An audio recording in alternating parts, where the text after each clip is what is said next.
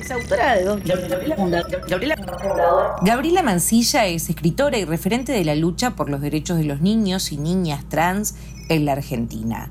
Su hija Luana fue la primera niña trans en el mundo que obtuvo el DNI con cambio de género. En 2014 publicó el libro Yo Nena, Yo Princesa, en el que cuenta la historia de su hija desde que pronunció esa frase a los dos años. En 2017 fundó la Asociación Civil Infancias Libres, con la que acompaña a más de 200 familias y con la que editó el cuadernillo Infancias desobedientes, cuerpos que incomodan.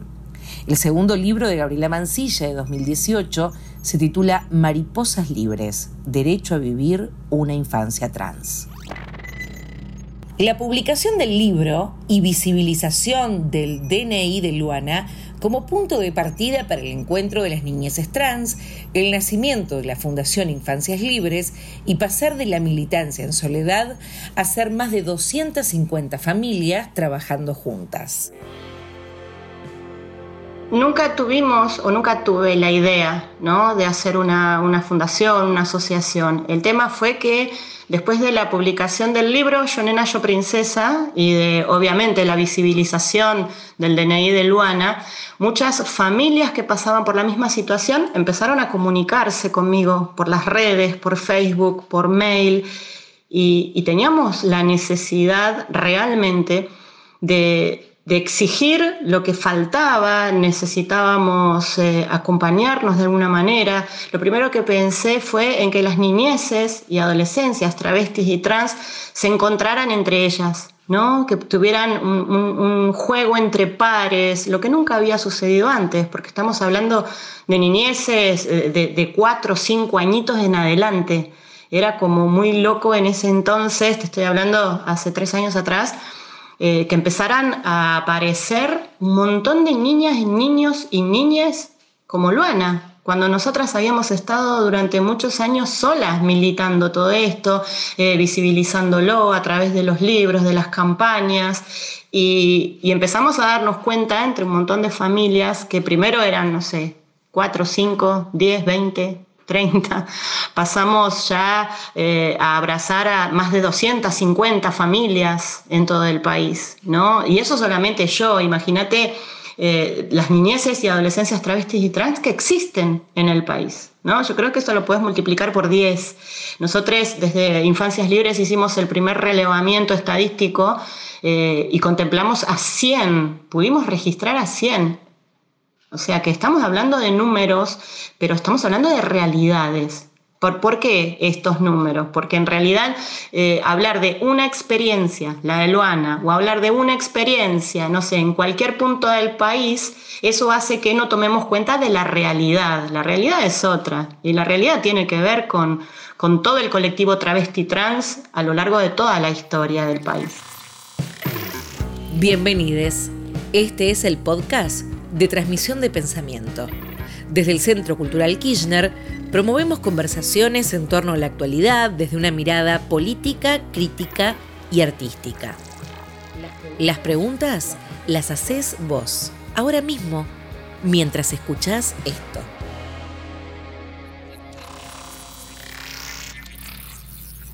La necesidad de colectivizar y politizar la causa. La grupalidad como motor y contención frente a la expulsión y estigmatización. Maternidades y niñeces trans hermanadas las niñeces tienen que estar hermanadas. Tenemos que colectivizar, ¿no? La grupalidad hace no solo la fuerza y, la contención, sino que también puede impulsar, puede exigir. Esto que te decía, no es lo mismo una experiencia que 100, que 200, que 300, y poder politizar la causa también, ¿no? Todo lo personal es político, pero imagínate que esto tiene que ver con esto de maternar, de paternar, en una cultura que nos obliga y nos ha atravesado desde antes de nacer a otras cuestiones que tienen que ver con, con, lo que pasó con el colectivo travesti trans y en ese maternar y paternar que tenemos nosotros en este momento, fue lo que no existió a lo largo de la historia, ¿no? La expulsión del hogar era lo que En, la actualidad sigue sucediendo, por supuesto, pero era lo que faltaba, eh, empezar a abrazar en lugar de expulsar, empezar a abrazar y decir, bueno, no vas a estar sola, solo ni sole, porque vas a estar amparada por mí, por tu familia, porque te amo, porque amo tu cuerpo y porque tenés derechos. Y las niñeces y adolescencias no podían exigir sus derechos. ¿No? sin una familia que estuviese presente. Y nos han educado para eso, nos han educado para tener un tipo de familia, un tipo de familia cisgénero, un tipo de familia heterosexual y un tipo de familia que corrija desde la más tierna edad lo que la cultura y lo que el patriarcado, el machismo y el colonialismo vino a dejarnos, ¿no? Cómo debes de ser y bajo qué conceptos. Y entre esas cosas, lo que menos tenían y, lo que menos tuvimos, toda la sociedad, fue la libertad de poder ser y la libertad de poder expresar qué era lo que nos gustaba, con qué nos sentíamos cómodos y cómodas o cómodes, qué era lo que queríamos. Debíamos y debemos de responder a un sistema.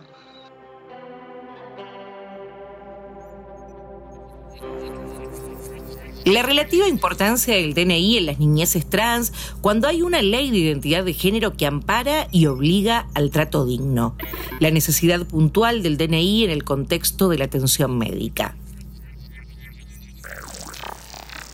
Yo creo que eso tiene que ver con cada situación particular.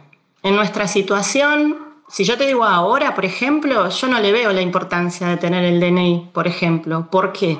Porque la ley de identidad de género en su artículo 12 eh, establece el trato digno. Primero, qué loco que tiene que existir una ley con un artículo que obligue, eh, es necesaria, ¿no? Pero que alguien, eh, que, que, exista una ley, que alguien necesite de esa ley para que te traten dignamente, ya hablamos de la clase de humanidad que somos y cuánta falta y cuánta deuda hay por parte del Estado eh, eh, frente a todas, todos eh, los derechos de las niñeces, especialmente travestis y trans. Pero en, el caso específico de, nuestra historia y el por qué fuimos a pedir el DNI, imagínate que podemos empezar a contextualizar. Antes de la ley de identidad de género, Luana ya estaba yendo al jardín de infantes como Luana, pero su DNI decía eh, Roberto por ejemplo, ¿no? Entonces eh, logramos con la comunidad homosexual argentina que se le respetase con el fantasma ese de la media sanción de la ley, la identidad de género de Luana. Pero si yo tenía que llevarla al médico, había un supuesto varón para atender que tenía todo el estereotipo de género femenino y veían a una niña y no la querían atender porque su documento decía lo contrario. Entonces, en nuestra situación en particular, necesitábamos el DNI por su salud. En esa época, cuando te hablo de, los cuatro años de Luana, del año 2011, hace nueve años atrás, la ley de identidad de género todavía no estaba sancionada. Y, llevarla al médico a Lulú implicaba esto, ¿no? Todas estas clases de violencia y que no la quisieran atender. Y cuando vas al médico no vas por placer, cuando vas al médico vas con una urgencia. Eh, y hay una, niñez que está ahí esperando ser atendida con un problema de salud y ponerme a discutir con, todas las personas a ver si la atendían o no a mi hija, si le daban las vacunas o no se las daban. Esa fue nuestra necesidad. Eh, inmediatamente reconocer la identidad de manera legal es, es reparadora la acción en un montón de situaciones y en un montón de experiencias, pero no es obligatoria. O sea, hoy el DNI, volviendo a la actualidad y después de tantos años de militancia y de tanto eh, venir hablando y de tanto trabajo, no es necesario, no es obligación el DNI, porque la ley ampara a las personas, especialmente a las menores de edad, niñas, niños y adolescentes, a que se les respete el nombre de pila por el cual desean ser nombrados y la identidad de género autopercibida de todas las personas se debe de respetar a su solo requerimiento. Esto es de, es, eh, de manera privada o pública, es lo que hay que hacer. Por eso te digo, ¿no? La necesidad del DNI quizás va en lo individual, eh, en lo reparador de cada, de cada experiencia, pero en realidad también es una elección y es a necesidad de la persona y de la familia en este caso, por ser menores de edad. Te estás sumando a esta charla con Gabriela Mancilla Este es el podcast de transmisión de pensamiento. El hogar como lugar de expulsión y violencia en lugar de contención, escucha y aceptación. Los cuerpos que hablan y se manifiestan como pueden cuando las palabras no aparecen. La escuela también expulsiva y las niñeces valientes que se paran frente al mundo adulto que condena y margina. El primer lugar de, expulsión y de violencia de una niñez travesti trans es su propio hogar. Pues imagínate que son niñeces que no son deseadas. Y cuando digo que no son deseadas, es que una persona cisgénero, eh, en una feminidad cisgénero, gestando un bebé, no está esperando que ese hijo sea trans. Esta sociedad no les piensa, no les desea, no están en ningún proyecto político. Es como eh, inmediatamente no se espera. Entonces, al no esperarse, cuando realmente sucede que nuestros hijos no están conformes con el género asignado al nacer, ni con todo lo que esta cultura tiene esperándoles, ¿no? Por esta, eh, esta cultura y educación biologicista que dice que si tenés pene, vas a ser un varón, si tenés vulva, tenés que ser una mujer. Entonces, cuando estas niñeces vienen a decir, no estoy conforme, primero que no te lo van a decir así, porque son niñeces. Lo primero que van a empezar es a tratar de manifestarlo de alguna u otra manera, si pueden con el habla, pero si no, Luana no tenía el habla y, lo empezó a manifestar con el cuerpo. Toda esta disconformidad acarrea un montón de angustia eh, y, tienen un montón de manifestaciones que no condicen con síntomas reales de ninguna enfermedad, pero nuestras niñeces tienen broncoespasmo, dermatitis, eh, no comen, tienen un montón de situaciones producto de este no lugar constante que se les da y del no poder ver otras posibilidades. ¿no? Entonces cuando la Anita a mí me dice, yo nena, yo creo que lo primero que me dijo es, yo no soy un varón, pero en, esos dos añitos no pudo ponerlo en palabras. Entonces, este primer lugar de violencia es el hogar, el no, vos no podés, vos tenés pene, vos tenés que ser varón, no te escucho. Y yo fui suave y fui amorosa, pero hay un montón de familias donde la violencia llega a la violencia física, al golpe, al maltrato, a los castigos, Hasta que esta familia pueda empezar a escuchar, esa niñez está obligada a ser valiente, obligada a rebelarse y no se puede no ser.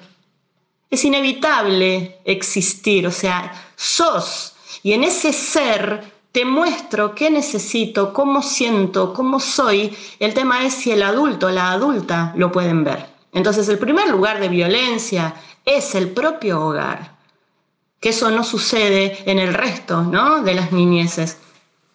Después tenemos el primer lugar de sociabilización, que es la escuela. Y la escuela, bueno, ahí ya hay un tema aparte, ¿por qué?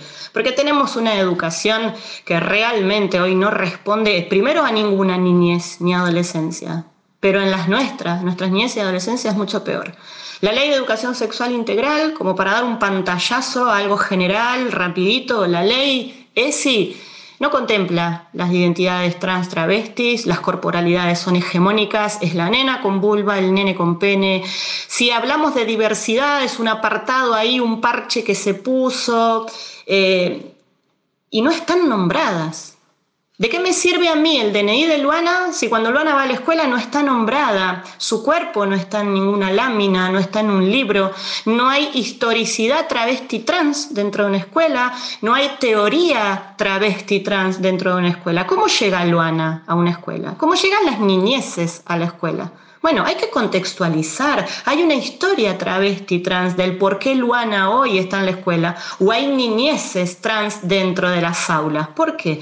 Y porque hay una ley de identidad de género que militó el colectivo travesti, travesti trans, criminalizado a lo largo de la historia, con una expectativa de vida que asusta y aterra y a mí y a todas las mamás y papás de infancias libres no nos deja dormir, que son esos 35 años de expectativa de vida que se sostienen a lo largo del tiempo, porque desde la gesta del nombre propio, que, fue ese estudio y esa estadística que sacó Luana Berkins junto a la Defensoría del Pueblo, eh, pasaron más de 13, 14 años donde una expectativa de vida del año 1914 se sostiene en el año 2020 para todo el colectivo travesti trans del cual, al cual pertenece mi hija.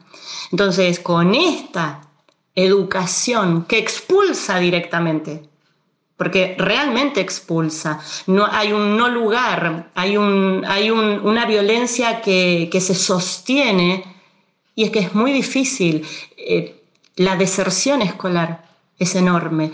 Pedirle a nuestros hijos que resistan a la escuela, que resistan los prejuicios de los docentes, que estén ahí aguantando esto de si se parece a una nena, bueno, ¿por qué vamos a mover toda la estructura, no? Y en realidad tenemos que habilitar más lugares. Cuando hablamos de, por ejemplo, no sé, lenguaje inclusivo, no estamos solamente hablando de cambiar una letra o de habilitar un lenguaje.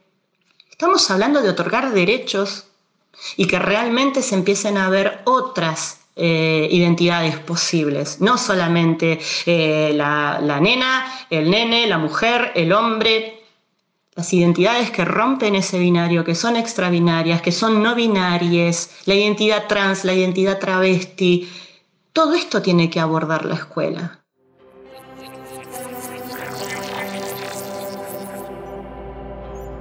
El género como una forma de violencia y la necesidad de un cambio cultural enorme el reconocimiento dentro del binarismo y fuera de él, modificar las categorías con que se miran los cuerpos en lugar de querer corregir y modificar. Dentro de la infancia trans, travesti, también se paran dentro de este binario, ¿no? Porque mi hija no es una E. A mi, a mi nena se la nombra con la A y todo el colectivo de, de nuestras compañeras travestis han perdido hasta la vida por esa A.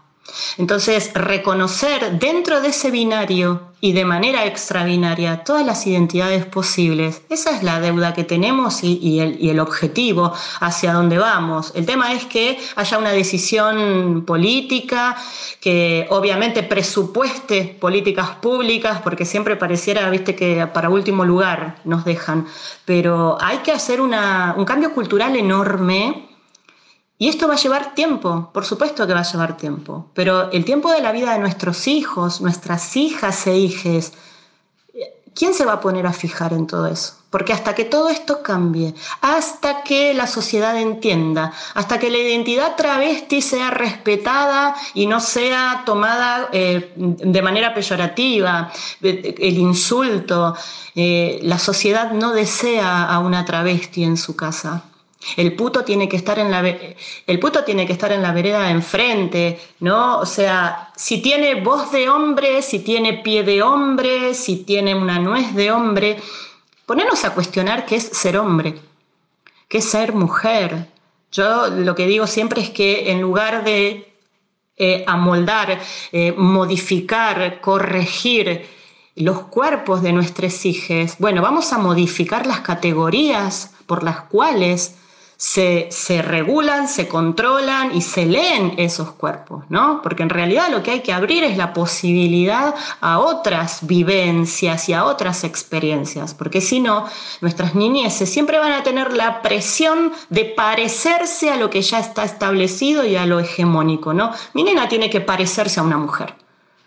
Eh, y ahí acomode lugar y no importa lo que le suceda, ¿no? Porque si no va a recibir un montón de violencias. Y si acomoda a ese cuerpo que se presupone equivocado cuando no lo es, también va a recibir otras violencias y la va a pagar con su salud. Entonces siempre va a haber algo malo. Y una cosa es que las personas cisgénero como nosotras nos pongamos a opinar sobre este tema y saquemos conclusiones y mucho más dentro del ambiente académico. Y otra cosa es que como mamá yo te diga la desesperación que tengo todos los días de mi vida, porque mi hija no solo tiene una expectativa de vida de 35 años, sino que está condenada primero a parecerse para recibir menos violencias.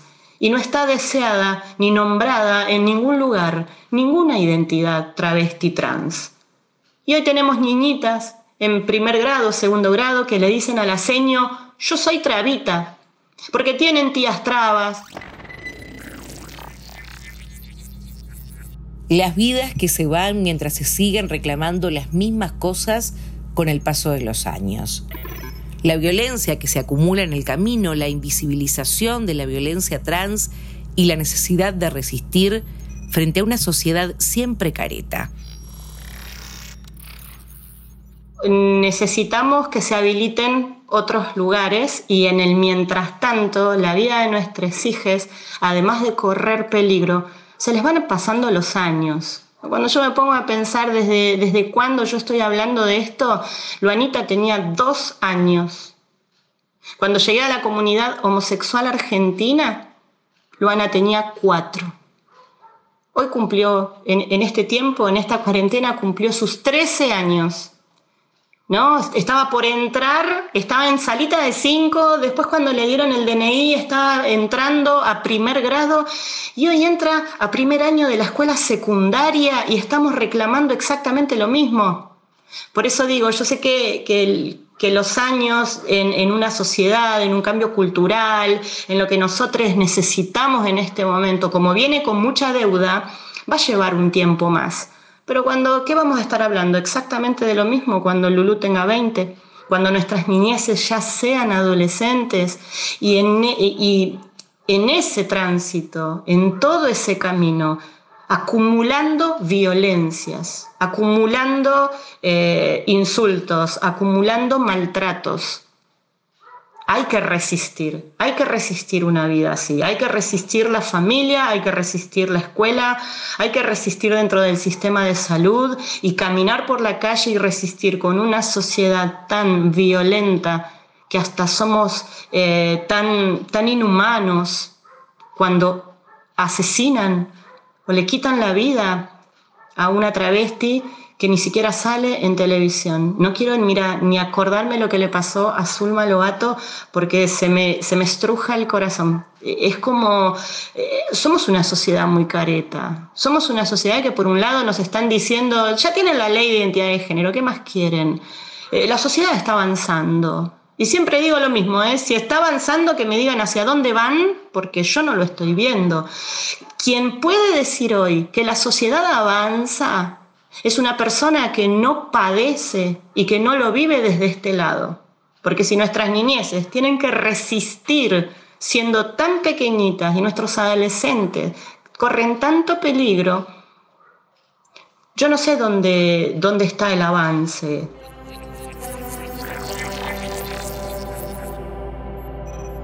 Los mecanismos para resistir la necesidad de que el Ministerio de Educación escuche para formar y educar a toda una sociedad, cuando pedir demasiado es pedir lo que corresponde. Yo hasta me resisto a resistir, porque si no es como acostumbrarme y, tengo que enseñarle a mi hija que aguante, tengo que enseñarle a mi hija a que resista y cuando no resista más, ¿qué va a pasar?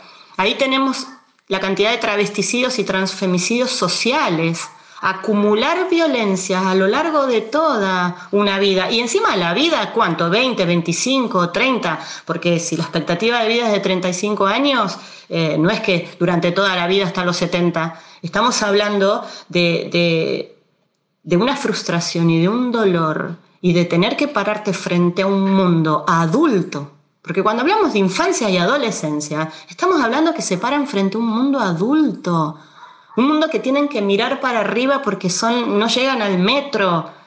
Y ahí es donde tienen que resistir. Esto es inhumano. Entonces, eh, eh, yo creo que la, la gran eh, necesidad que tenemos es que nos escuche, por ejemplo, no sé, el ministro de Educación Nicolás Trota, que, porque desde los ministerios ya nos están escuchando, la educación tiene que cambiar. Pero cuando hablo de educación, no hablo solamente de la escuela para menores de edad, hablamos de una educación, de educar a una sociedad, de formar a profesionales, de formar y de educar a una sociedad que desde los medios de comunicación se transmita todo de otra manera pero es como hasta utópico, ¿viste? Es como pedir como demasiado.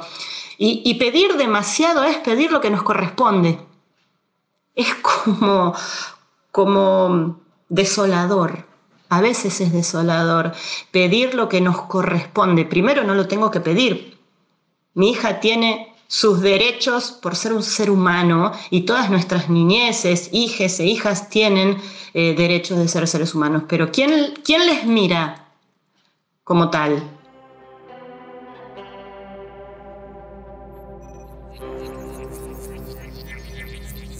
Dos deseos que parecen el mismo, una vida larga y un mundo justo. Mi deseo, Gabriela, es que mi hija llegue a vieja y que pueda caminar tranquila. Deseo dejarle un mundo un poquito más justo con más igualdad de oportunidades y que pueda llegar a estudiar. Deseo para todas las niñas un mundo menos violento. La conversación como posibilidad de conocimiento, la transmisión de un pensamiento que nos une cuando no podemos estar cerca físicamente. Nos transmitimos, nos transmitimos ideas y con ellas compañía. Hasta la próxima transmisión de pensamiento.